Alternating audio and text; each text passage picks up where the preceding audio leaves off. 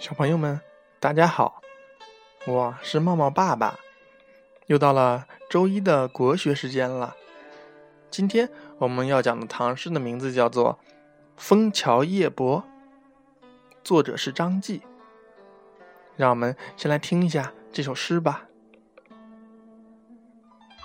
月落乌啼霜满天，江枫渔火对愁眠。姑苏城外寒山寺，夜半钟声到客船。这首诗的大概意思是讲明月西沉，乌鸦啼叫，寒气袭人，秋霜仿佛结满了天地。伴着江边的枫树，对着江中渔船上的灯火。漂泊思乡的我，难以入眠。夜半时分，姑苏城外寒山寺沉闷的钟声，传到了我乘坐的客船上。这首诗通过描写诗人夜晚停船在枫桥岸边的所见所闻，描绘了一段枫桥夜景，隐隐约约地抒发了诗人离开家在外的哀愁。诗的前两句，描写了诗人难以入眠、走出船头所见所闻的景色。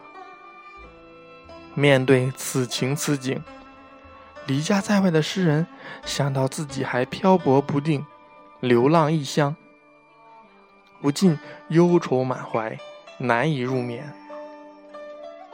而后两句以动衬静，写深夜所闻。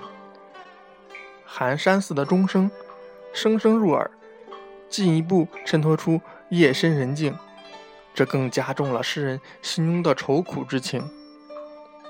全诗主要是从见和闻两个角度来描写枫桥夜景，声色并现，中间用一个愁字来做点染，诗中那丝绸满腹的游子的形象活灵活现。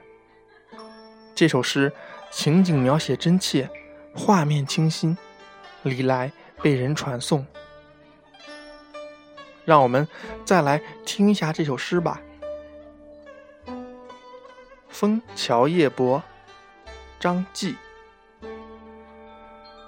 月落乌啼霜满天，江枫渔火对愁眠。姑苏城外寒山寺，夜半钟声到客船。